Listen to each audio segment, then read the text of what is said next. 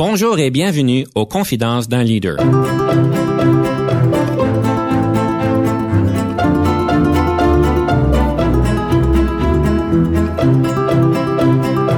Ici Denis Lévesque, coach en leadership. Nous avons donc l'honneur et le privilège de recevoir en studio des leaders qui ont marqué leur communauté afin d'apprendre de leur expérience et de s'inspirer de leur sagesse.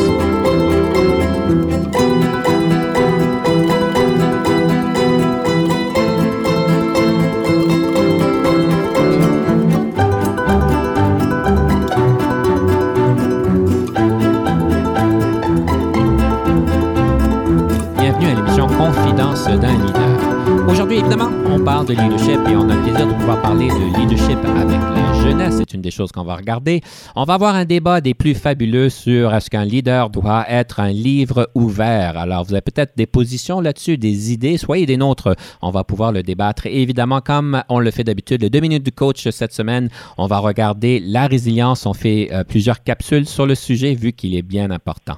Pour nous permettre de naviguer le tout, nous avons le plaisir d'avoir en studio Madame Mélina Leroux, qui est directrice générale de la Fédération de la jeunesse franco-ontarienne. Madame Leroux, bienvenue à l'émission. Ben, merci beaucoup de m'avoir. C'est un grand plaisir. Alors, vous êtes évidemment en poste avec ce qu'on appelle la FESFO et puis vous avez quand même une expérience bien diversifiée. En tout cas, vous avez été euh, euh, gestion administrative de programmation des grands événements. Vous avez travaillé beaucoup dans l'événementiel. Alors, vous avez travaillé là.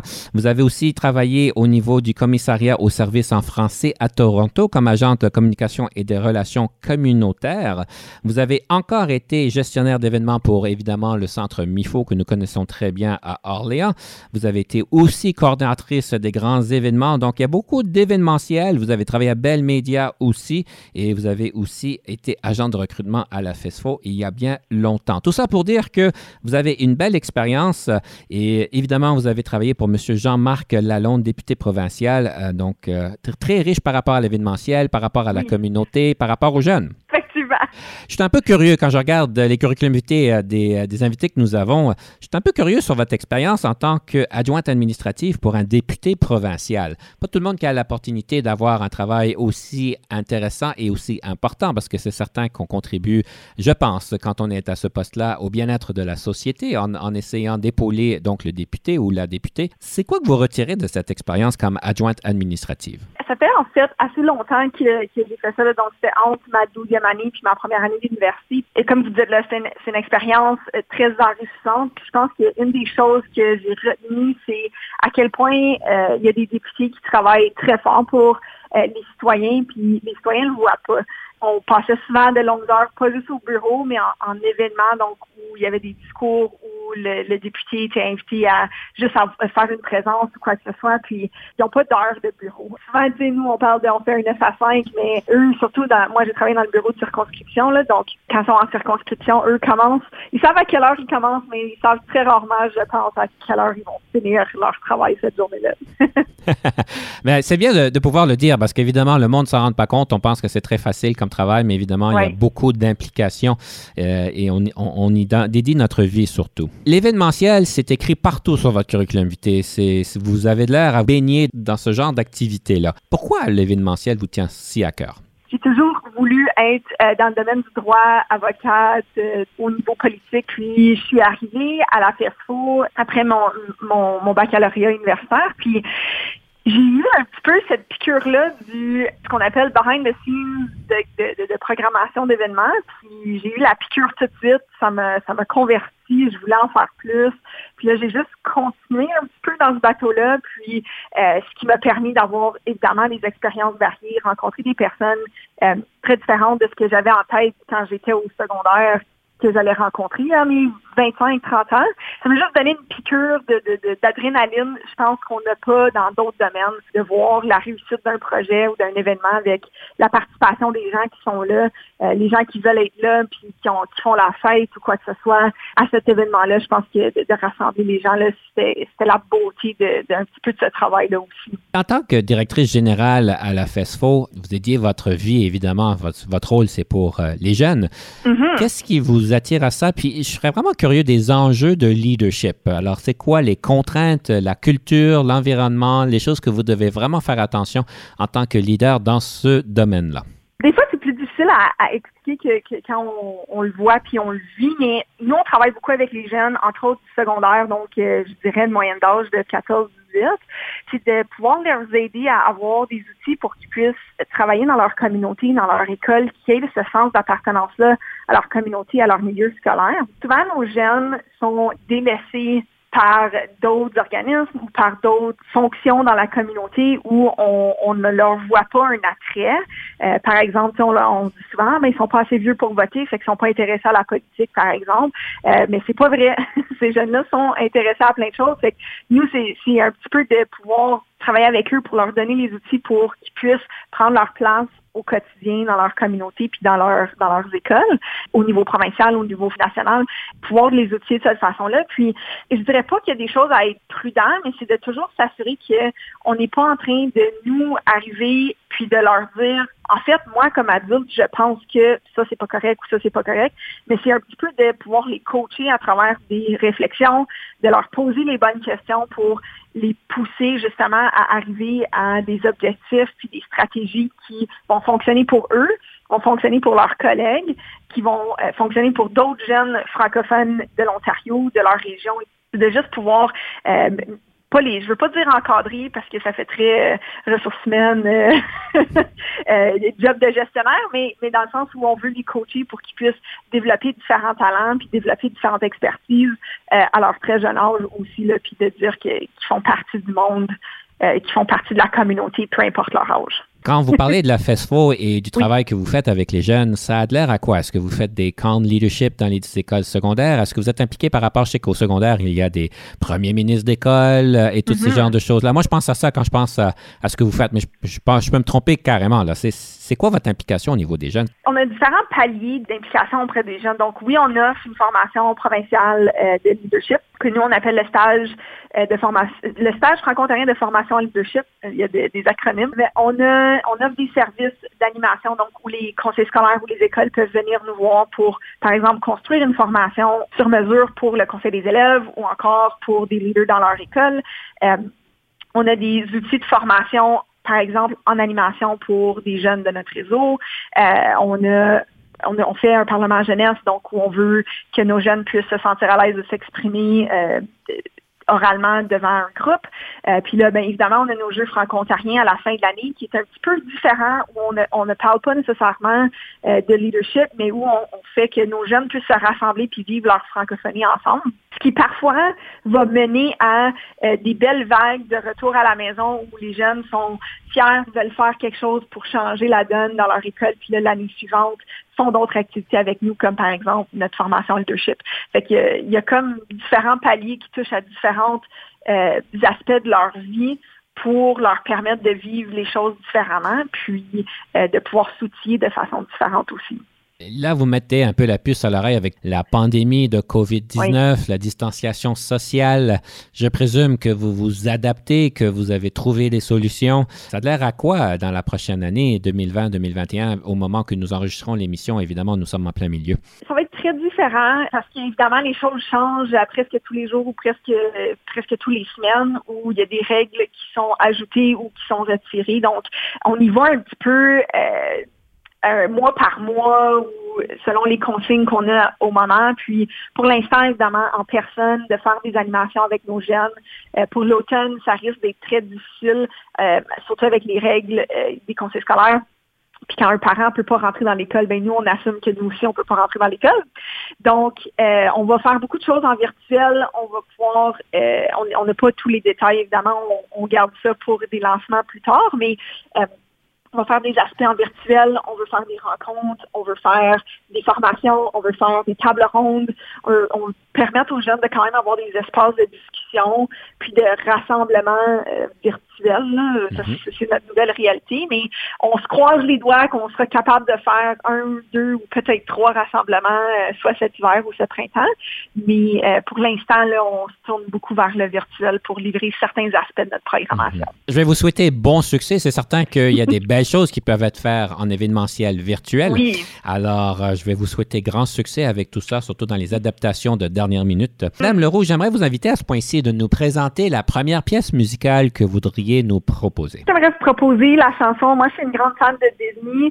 C'est une chanson qui vient du film Hercule euh, en français, en canadien-français. La chanson s'appelle Je crois à mon destin. Je pense que c'est une chanson qui rejoint beaucoup de croire un peu à ce qu'on peut réellement faire. Je crois à mon destin, c'est ma première chanson. Qu'on écoute euh, Je crois à mon destin. Nous prenons une petite pause. Soyez des nôtres quand on revient. On va avoir ce fameux débat euh, sur le leadership. Est-ce qu'il doit être un livre ouvert ou non? J'ai rêvé d'un monde merveilleux, lointain.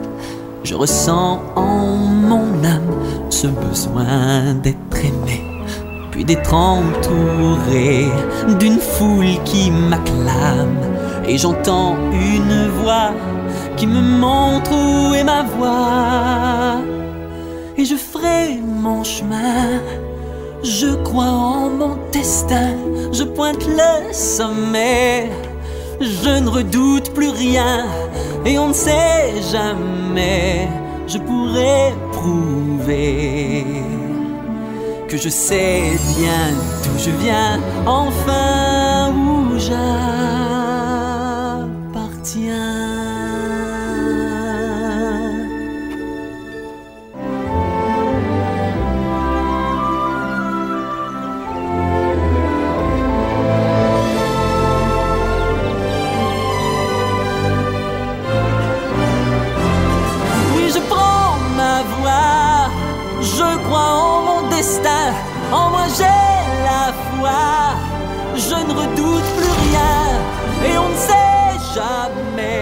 Je pourrais prouver que je sais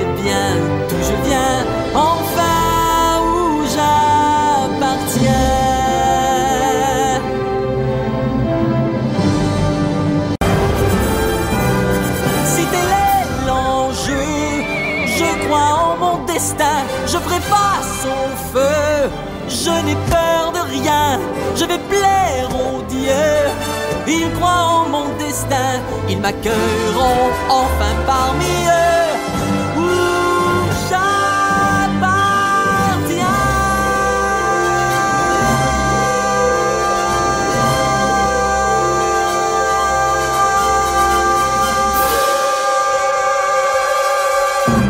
Ici Denis Lévesque. Si vous cherchez l'excellence en leadership, nous sommes intéressés à vous parler. Venez nous visiter à solutionoptigestion.ca.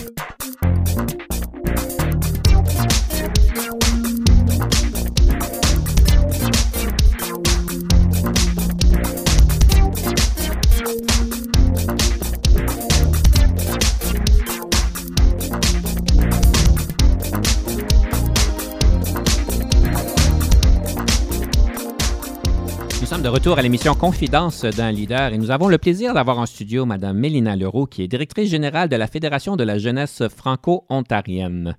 Madame Leroux, j'ai une petite colle à vous poser. Oh, oui. On fait référence à FESFO tout le temps quand on parle de la Fédération de la jeunesse franco-ontarienne, mais lorsque je regarde les lettres, pour moi, j'arrive pas à les aligner. Ça vient d'où, FESFO? Ça, ça veut dire quoi? Euh, c'est euh, initialement quand l'organisme a été mis en place, ça s'appelait la Fédération des élèves secondaires franco-ontariens, euh, d'où le EF.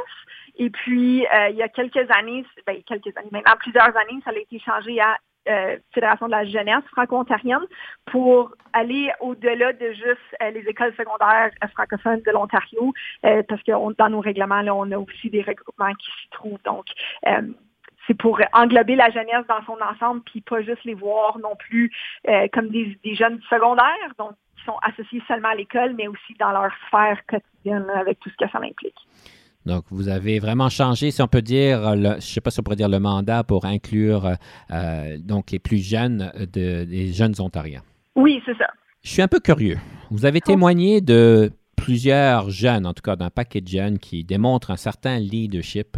Oui. Et je vais vous inviter de faire la réflexion suivante. Dans vos observations, quand vous regardez le genre de leadership qui ont de l'air à, à être sur le terrain, euh, les jeunes, les comportements qu'ils adoptent, quand, Mhm. quand vous voyez euh, les leaders, je suis certain que vous voyez des leaders qui sont brillants, euh, même de bas âge, c'est quoi le genre de leadership qu'ils démontrent à ce point-ci?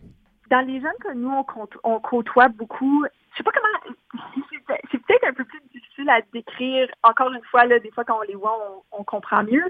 C'est beaucoup de leadership, je veux dire un peu activiste, où ils veulent que les choses changent, euh, mais ont besoin d'un peu d'outillage pour pouvoir mettre les plans en action. Donc, ils sont plein de belles convictions, plein de belles valeurs, veulent réellement avoir un impact puis laisser leur marque. Nous, on est là pour un peu les encadrer dans euh, c'est quoi la prochaine étape ou voici que tu me dis, voici les outils que moi je te donne pour que tu puisses accomplir cet objectif-là. Fait que, je sais pas si activiste, c'est trop un gros mot, mais euh, ils veulent définitivement changer les choses euh, assez rapidement aussi. Donc, vous parlez de compétences ou comprendre le système? Quand vous parlez de leur donner des outils, est-ce que c'est plus ou moins des compétences? Oui, vous développez les compétences pour qu'ils puissent mieux comprendre quand ils disent, moi, je veux changer telle chose, voici ce que j'ai besoin pour arriver au changement, euh, que ce soit des faire des sondages, que ce soit de, créer des manifestations, peu importe, dans, dans, le niveau de, changement, des rencontres, et tout ça.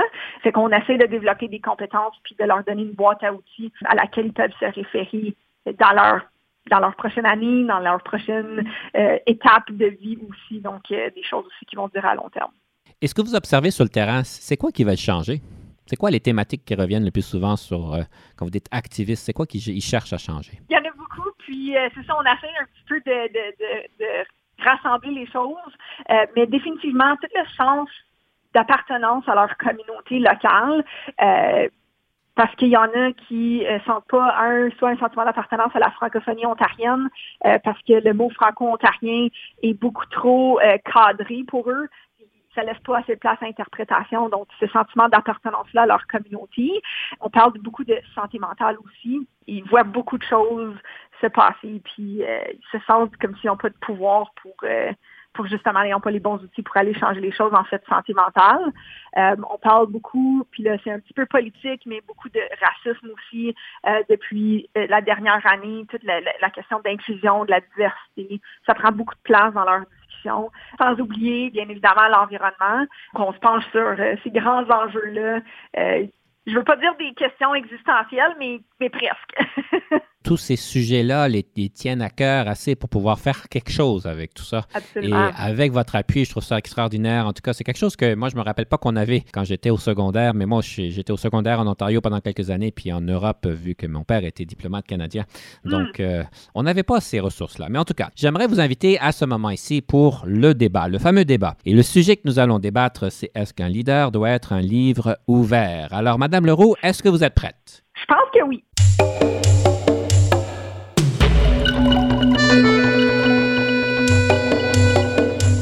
Deux minutes. Ben, moi, je pense a évidemment une nuance à apporter, mais le fait qu'un leader soit un livre ouvert, ou du moins ouvert à 90% c'est que ça permet à ce leader-là de pouvoir travailler avec les gens autour de lui ou de elle, puis d'avoir une des connexions qui sont réelles, qui sont vraies, puis de pas être sur un piédestal, puis de un petit peu, excusez l'expression, mais un look down vers les autres.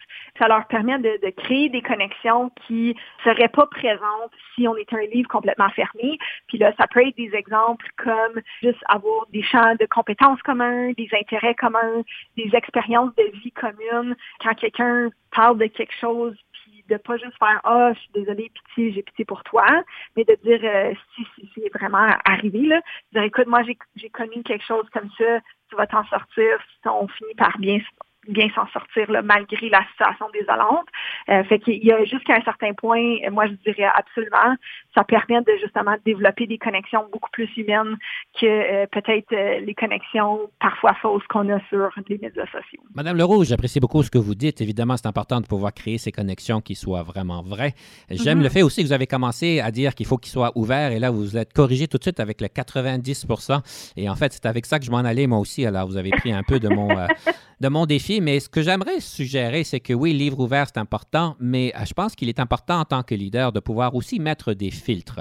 C'est certain que quand on regarde des personnages qu'on connaît tous, et je m'excuse d'utiliser l'analogie de Trump, euh, mais il semblerait, je ne le connais pas, je ne suis pas dans sa tête, mais je ne pense pas qu'il y ait nécessairement grand filtre. Je suis certain qu'il y en a, mais il n'y en a pas nécessairement grand. On ne le perçoit pas mm-hmm. comme étant euh, très filtré, et on pourrait prétendre qu'il est un grand livre ouvert, malgré que je ne sais pas si on le comprend vraiment. Tout ça pour dire que je pense qu'en tant que leader, il est important de pouvoir euh, être approchable, qu'il est important de pouvoir euh, expliquer nos décisions, euh, de pouvoir répondre aux questions qu'on nous pose et, et d'être plus personnel dans nos approches parce que, évidemment, on parle de confiance. C'est certain qu'il faut Mhm. qu'on puisse établir ces confiances-là. Mais Madame Leroux, je pense que ça- certaines situations, et je suis d'accord avec la- l'analogie du 90% ouvert, c'est de pouvoir aussi savoir qu'il y a des informations qui sont mieux dites quand elles sont mieux préparées, quand elles sont mieux euh, équilibrées et quand on parle souvent de timing, euh, parce que c'est important de pouvoir faire ça. Mais tout ça pour dire qu'on ne veut pas non plus être quelqu'un qui, euh, qui ment, évidemment, on ne veut pas ça. Et puis, euh, des fois, il y a des questions qu'on ne peut pas répondre à ce moment-là et je pense que c'est important de le faire. Donc, c'est un peu mon retour à votre proposition. Alors, qu'est-ce que vous en pensez? Ben, en fait, c'est que c'est c'est pas une affaire de, de non plus mentir euh, aux gens là, quand, quand on veut être un vert. Puis les, oui, les filtres, je suis d'accord, mais il y a des situations qui demandent quand même d'être beaucoup plus ouvert, puis de justement avoir cette, relation-là, puis de, permettre l'ouverture. Euh, Évidemment, c'est pas de euh, se mettre à, à crier des bêtises à des gens qui sont avec nous, des choses comme ça. Euh, mais reste que je pense que oui, parfois des filtres, mais c'est peut-être aussi de même examiner la façon dont on vit les choses. Puis là, ça revient des fois à, des lectures que je fais aussi, mais juste dans l'introspection de, de, de comment on se sent réellement par rapport à des situations. Euh, puis d'être un livre ouvert pour dire euh, en fait, euh, je, je, t'arrête, mais je me sens comme ça. Je, veux que tu le saches pour pas que ça mène à, à X, Y ou Z. Fait qu'il y y a toute cette, cette question-là qui parfois pourrait mériter un filtre, mais d'autres fois, c'est d'avoir cette euh, connexion plus humaine. Euh, On est dans un milieu de travail euh, de plus en plus où on demande de la connexion humaine. Fait que je pense que ça pourrait porter à ça. Madame Leroux, vous faites un bon point sur l'intelligence émotionnelle. Évidemment, Oui. on, sait, d'après bien des recherches peut-être récentes dans le domaine du leadership, que c'est important d'avoir cette euh, intelligence émotionnelle. Et la première chose, c'est de reconnaître nos émotions et de pouvoir Mhm. savoir comment les partager. Alors, juste pour continuer sur la thématique des livres ouverts, on connaît évidemment les dangers de pouvoir euh, vivre nos émotions pleinement et de pouvoir et, et de les exprimer sans savoir qu'ils ont des impacts peut-être un peu négatifs quand ils sont pas bien exprimés. Effectivement. Sachant qu'on veut les reconnaître et on veut les respecter et faire les bonnes choses par la suite. Alors, Madame Leroux, euh, ce fut un grand débat. Oui, pense- absolument. Je pense qu'on s'entend plus ou moins sur les lignes directrices, mais tout ça pour Oui. dire, euh, c'est bon de pouvoir voir les deux côtés de la médaille. Oui, Madame absolument. Leroux, j'aimerais vous inviter à ce point-ci de nous présenter la deuxième pièce musicale. Ça serait quoi cette pièce musicale? Cette euh, touche un petit peu sur l'actualité qu'on voit dans les nouvelles, puis euh, je pense que ça décrit très bien l'état d'esprit de plusieurs, incluant moi. C'est une tune un petit peu, je dirais, politisée, politique, euh, mais qui a un message très fort. Donc, on s'arrête pas juste au beat de la chanson, mais vraiment à chacune des paroles qui sont lancées par l'artiste. Donc, c'est, on en a assez de Flo Franco. On va écouter On en a assez, mais restez des nôtres, par exemple. On revient tout de suite avec le livre sur le leadership.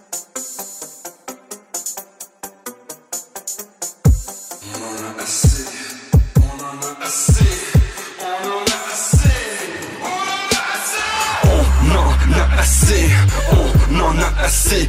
Racisme et sexisme, on en a assez. Acte d'égoïsme, on en a assez. Corruption dans la police, on en a assez. Est-ce que ça va changer? Ou ça restera ainsi? Sérieux est le danger, trop de cris dans la nuit, blanc et noir ennemi. Blessé et enragé, regard intense engagé. Nos jeunes sont dans les rues, petits enfants perdus remplis d'une tue. Nouvelle à la télé, controverse habituelle. Une jeunesse menottée, notre fierté est devenue rebelle. Un jugement erroné, une personne condamnée, futur emprisonnée. Année après année, yo, oh non!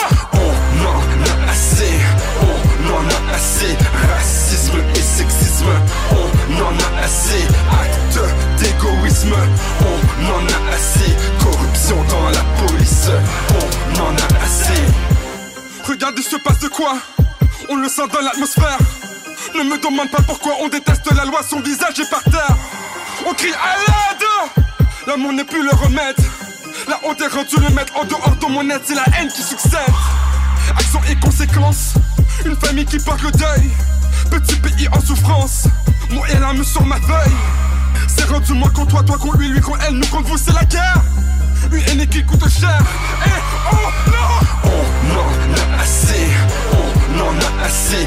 Racisme et sexisme, on en a assez. Acte d'égoïsme, on en a assez. Corruption dans la police, on en a assez.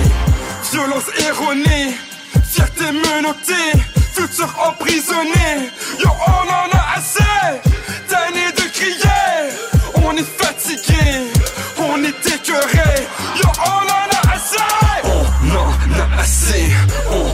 a assez. Racisme et sexisme, on en a assez. Acte d'égoïsme, on en a assez. Corruption dans la police, on en a assez. On en a assez, on en a assez. Racisme et sexisme, on en a assez. Acte d'égoïsme, on en a assez. Corruption dans la police, on en a assez.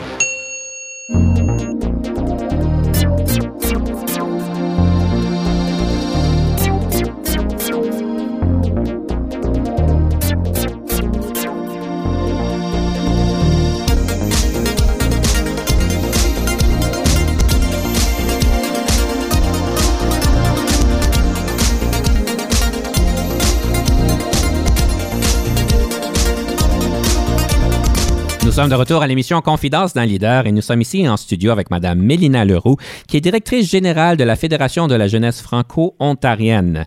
Madame Leroux, c'est un des moments favoris dans mon, dans mon émission. C'est la question du livre sur le leadership. C'est une opportunité de parler d'un livre et de pouvoir donner à nos auditeurs une, une opportunité d'aller chercher d'autres compétences, des inspirations, des différentes perspectives, de continuer leur cheminement sur le leadership. Madame Leroux, je suis curieux. C'est quoi le livre que vous nous proposez aujourd'hui? Ben, ça fait suite un petit peu au débat qu'on a eu, mais euh, ça s'appelle Dare to Lead. C'est, je sais, c'est un livre en anglais. Euh, je l'ai trouvé très récemment, puis je l'ai trouvé excellent aussi. Euh, c'est écrit par Brené Brown, qui est une chercheure, une docteure aux États-Unis, qui travaille depuis, si je me trompe pas là, ça se peut que je me trompe, mais à peu près une vingtaine d'années sur tout le concept de la honte, donc en anglais le shame, et puis toute la question de la vulnérabilité.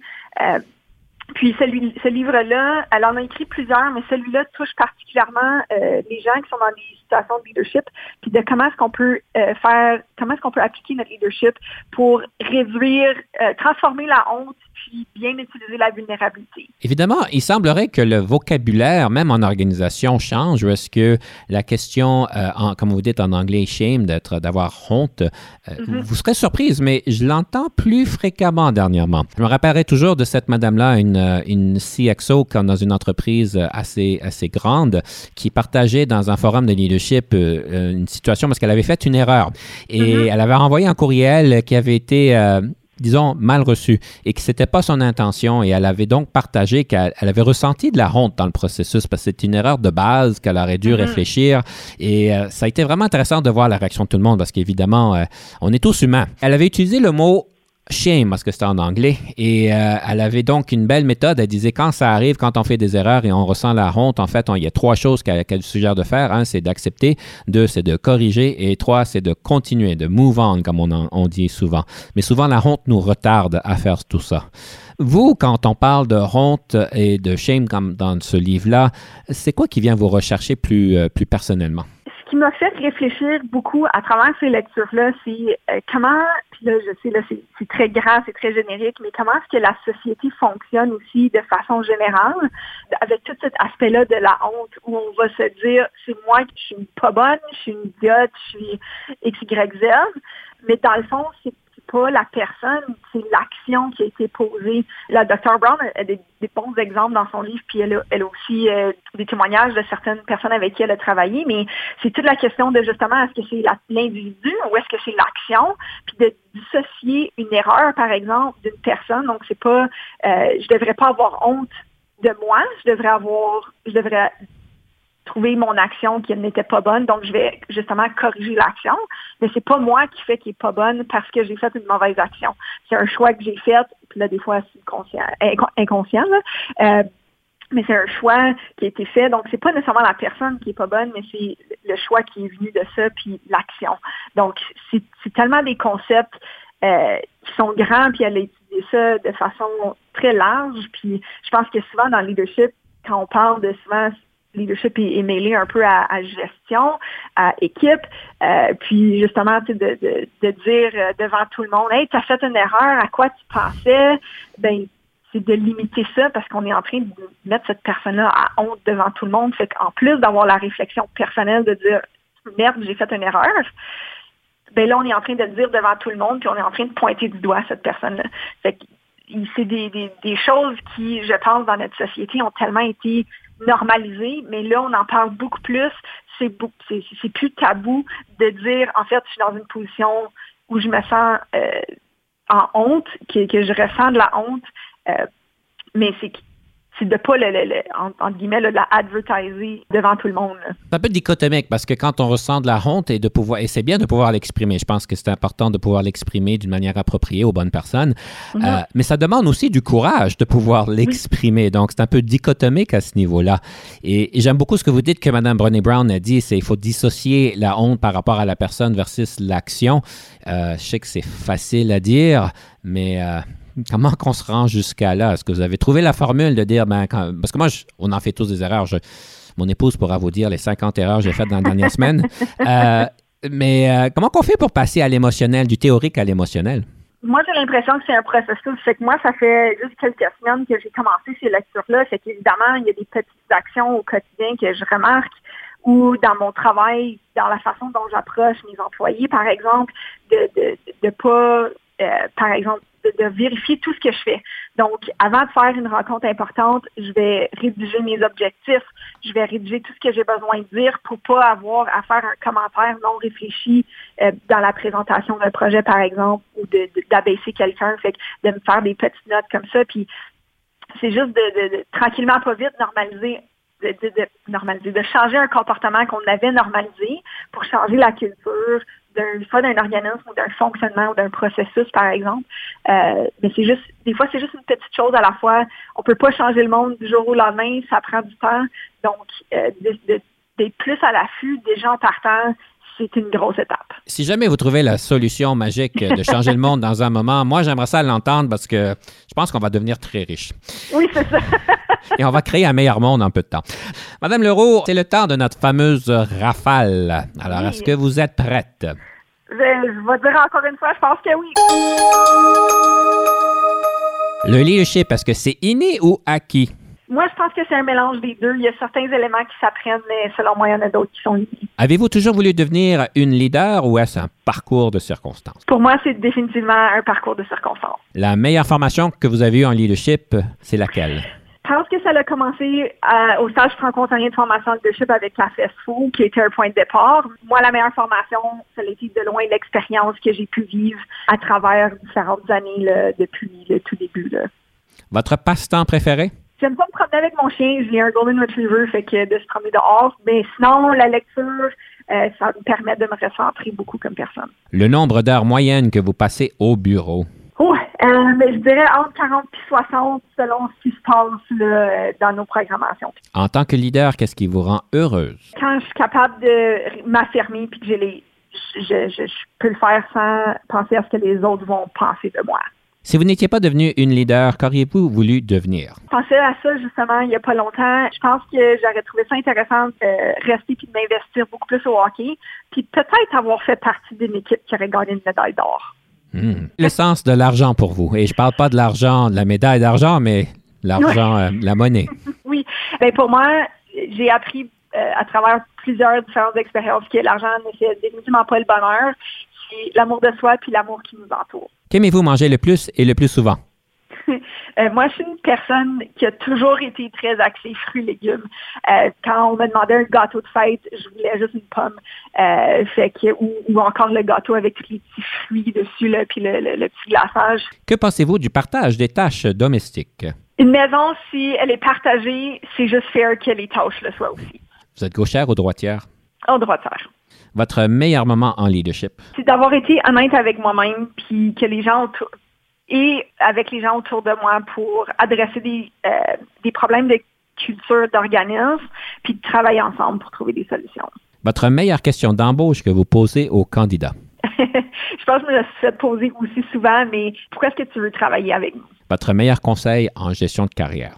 Une étape à la fois, puis de prendre chaque expérience comme une opportunité de développement de compétences et, d'expérience. On sort outils de nouvelles façons à chaque fois qu'on entreprend quelque chose de nouveau. Le yoga au travail, est-ce que c'est approprié? je pense qu'encore une fois, ça dépend des circonstances, mais moi, je pense que oui. Votre application sur votre téléphone intelligent favorite, c'est laquelle? Ouh, je dirais Twitter. Votre téléphone intelligent est-il un outil essentiel à votre leadership? À mon leadership, je pense pas, mais pour mon travail, oui. que ferez-vous différemment au travail si la culture le permettrait? Ah. Ben, Madame Leroux, un grand plaisir d'avoir passé la rafale avec vous. Mesdames et messieurs, soyez des nôtres. On prend une pause, on revient avec les deux minutes du coach.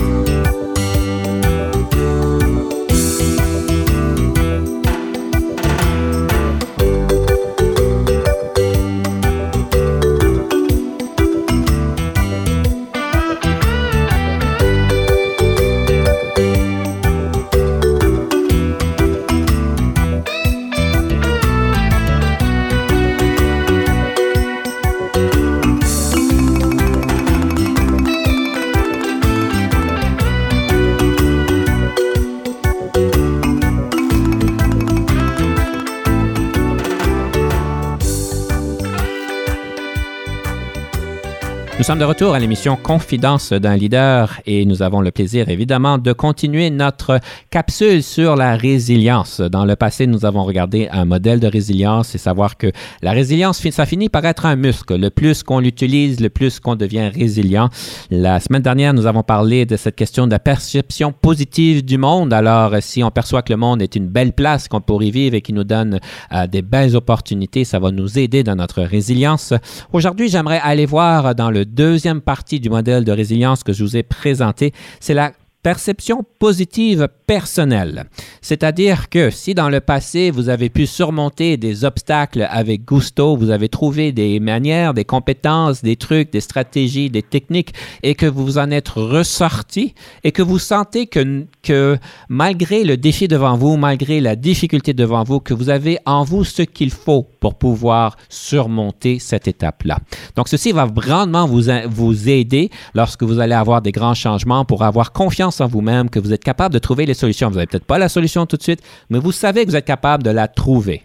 Euh, l'autre chose, c'est que si vous pensez que dans le passé, vous avez vraiment fait des gaffes, que les, les problèmes n'ont pas été surmontés, vous avez été accompli par les problèmes ou les changements que vous avez reçus, vous n'aviez pas pu les surmonter avec gusto, évidemment, un nouveau changement qui vous vient euh, risque de vous aplatir carrément parce que vous ne risquez de pas avoir la confiance de trouver les solutions.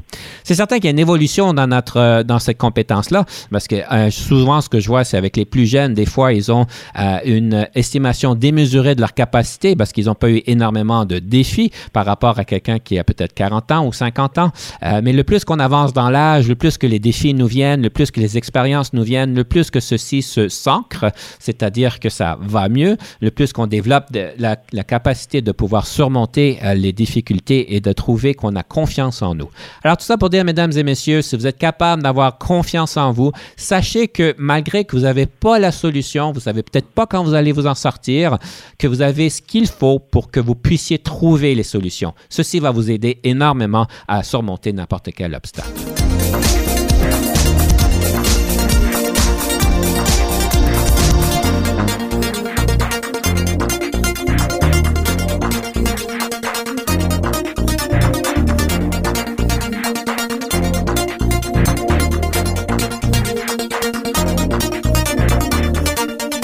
Madame Leroux, votre réaction à ce que je viens de dire? C'est intéressant parce que je fais, je fais beaucoup d'ateliers récemment entre autres sur du développement personnel. Ça, c'est quelque chose qui est abordé dans plusieurs des ateliers où, euh, entre autres, on a les solutions, entre guillemets, à l'intérieur de nous. Euh, fait qu'il faut pas trop aller chercher à l'extérieur pour les solutions. On les a déjà, on les a déjà expérimentées. Euh, peu importe que ce soit dans notre conscient ou notre subconscient, on a toutes ces réponses-là. Des fois, c'est juste de, de, se dire, ben écoute, aujourd'hui, je suis capable ou aujourd'hui, je suis, trois petits points, euh, je suis confiant et là, la confiance viendra dans ce dossier-là. Donc, euh, je trouve ça vraiment intéressant comme concept aujourd'hui. Vous savez, je trouve ça très riche que vous avez ce genre de conversation et d'atelier avec les jeunes aujourd'hui. Parce que, mon Dieu, c'est des choses que j'aurais voulu apprendre quand j'étais jeune. c'est des choses qui, pas juste comme jeune, on apprend non plus, mais comme souvent comme adulte, qu'on n'a pas on n'a pas appris ça. Euh, c'est pas des choses évidemment qu'on apprend à l'école, c'est pas des choses qu'on apprend au post-secondaire non plus. Donc euh, c'est toutes des choses qu'on apprend quand on, travaille ensemble en communauté ou entre personnes euh, à l'extérieur de ces institutions scolaires-là. Fait que je pense que des fois c'est de se donner la chance de se dire euh, je suis plus que juste la personne que je suis sur mon banc d'école, mais je suis capable d'apprendre des choses aussi à l'externe comme, comme celle-là.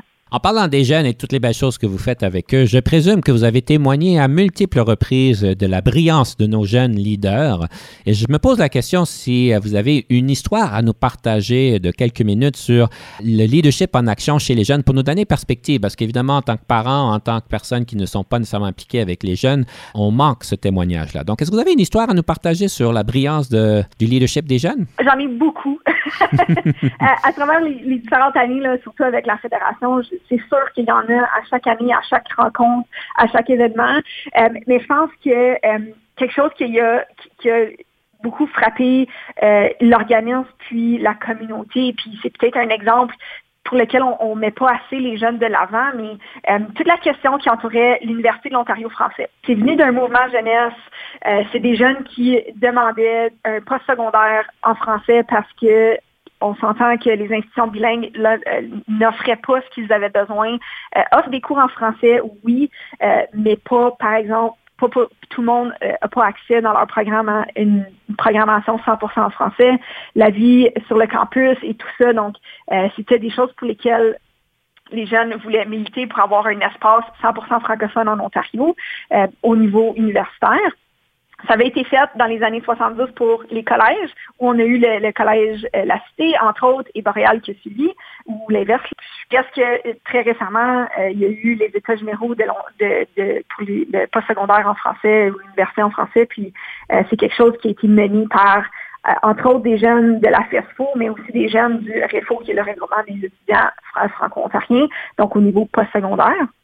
Puis ça allait donner le résultat un peu euh, peut-être différent qu'on espérait au moment des États généraux, mais il a quand même donné l'ouverture de l'Université de l'Ontario français. Une grande, grande, grande réalisation euh, quand on arrive à obtenir une institution comme euh, cette université-là. il y a de l'argent, il y a du monde qui ont mis de l'argent sur le point, leur, des dossiers politiques et tout ça. Donc, c'est très beau de pouvoir voir que ça a donné lieu. Donc, un gros, une grosse félicitation. Oui, merci. Madame Leroux, on parle de jeunesse. Vous savez, les jeunes en entreprise, quand ils rentrent en entreprise, 18, 20, 22 ans, il y a certains mythes, si on peut dire, qui existent sur eux. Je parle des millénaires, peut-être plus que les, euh, ceux de 14, 18 ans présentement. Mm-hmm. Euh, mais si vous aviez une suggestion euh, à donner à des patrons qui sont peut-être plus âgés comme moi sur comment bien motiver les jeunes, comment bien les aider, et, et c'est quoi les mythes qui existent qui sont juste pas vrais? Il y a beaucoup de choses. Puis, je veux dire, la FESFO, c'est aussi euh, un organisme qui engage souvent beaucoup des, jeunes aussi. Là, on s'entend de ça. Ça prend des jeunes pour connecter avec des jeunes aussi. Certainement qu'il y, y, a des choses qui ont changé dans le marché du travail depuis même quand moi j'ai commencé il y a maintenant 8 ou 9 ans, euh, mais définitivement que toute la question de, du contact humain, euh, quand on parlait plutôt là, de la vulnérabilité et tout ça, c'est définitivement quelque chose que moi j'ai l'impression du moins que les employés qui sont dans un plus bas âge euh, ont, ont, tendance à vouloir avoir cette connexion humaine, pouvoir passer du temps à connaître leurs collègues de travail, euh, que ce soit pour faire une sortie ou d'avoir une heure du lunch juste pour jaser de choses de la vie quotidienne. Euh, ils ont besoin d'avoir ces espaces-là parce qu'ils sont souvent enfermés dans leur appartement euh, à, vivre d'autres choses en soirée. Des fois, ils sont même seuls. donc, ça les sort un petit peu de cette solitude-là, puis de connecter avec des gens qui sont peut-être différents de leur cercle d'amis aussi, puis qui leur permettent d'avoir des discussions différentes. Souvent. Madame, Madame Leroux, je trouve ça vraiment intéressant parce que je- ça me surprend un petit peu parce qu'on on reconnaît cette génération-là comme étant, en fait, il y a une des étiquettes qu'on donne, c'est la génération D pour digital. On sait bien que le monde sont souvent sur leur téléphone. Oui. Euh, ben, c'est pas juste cette jeune génération, mais les plus vieux aussi, là, mais euh, ils, ils fré- ils- ils font du réseautage, ils, ils ont des amitiés sur le téléphone, sur les réseaux sociaux. Et ce que vous dites, c'est de ne pas oublier l'aspect humain et de penser qu'ils sont juste digital à 100 Effectivement, puis c'est ça, souvent, on va les embaucher parce qu'ils sont des experts en technologie. On a besoin des, personnes en communication, on a besoin des personnes en, technologie ou peu importe.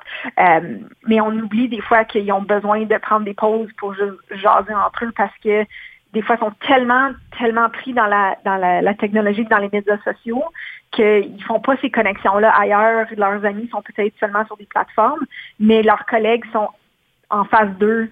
Puis là, justement, avec COVID, ça change un peu la donne, mais, euh, mais leurs collègues sont devant eux, fait qu'ils ont, ils ont, ils ont un petit peu cette reconnexion humaine-là qui se fait au travail. Donc, faut pas avoir peur de les inviter, de penser à avoir des événements, à des sorties en groupe. faut pas avoir peur de ça.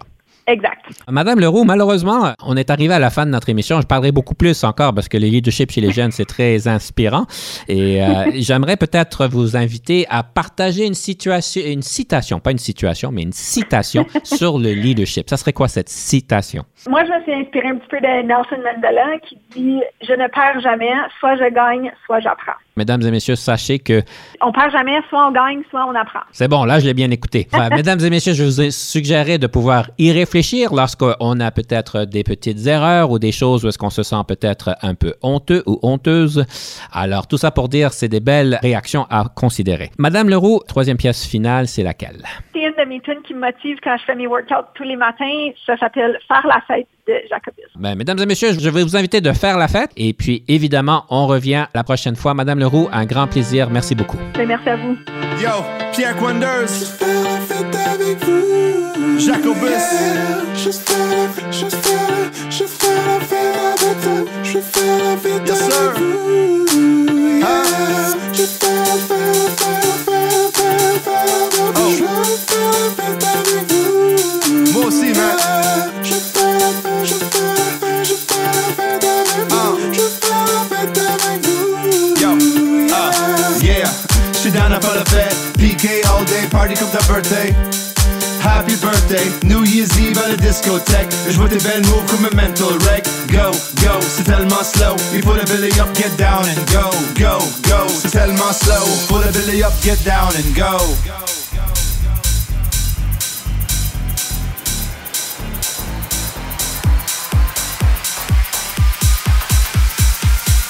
Mon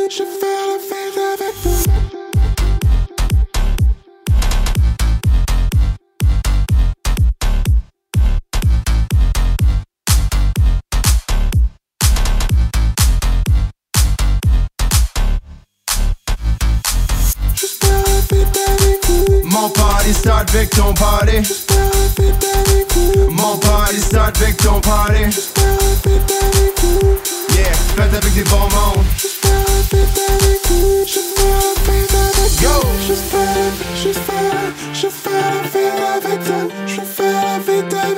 Juste faire la fête avec. Juste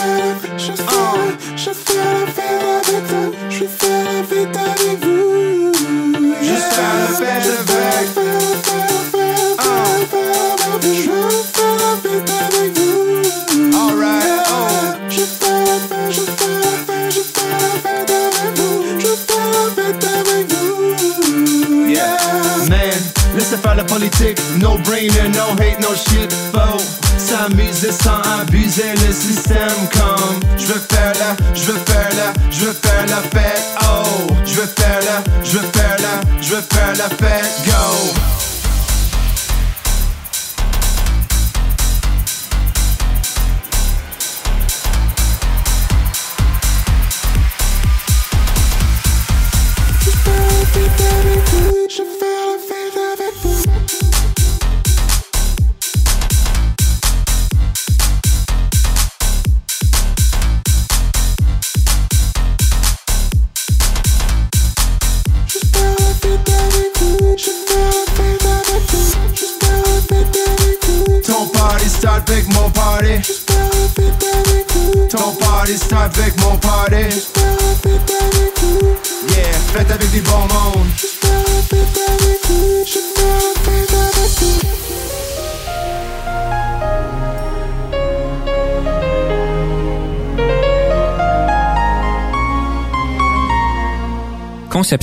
Animation, entrevue et recherche, Denis Lévesque.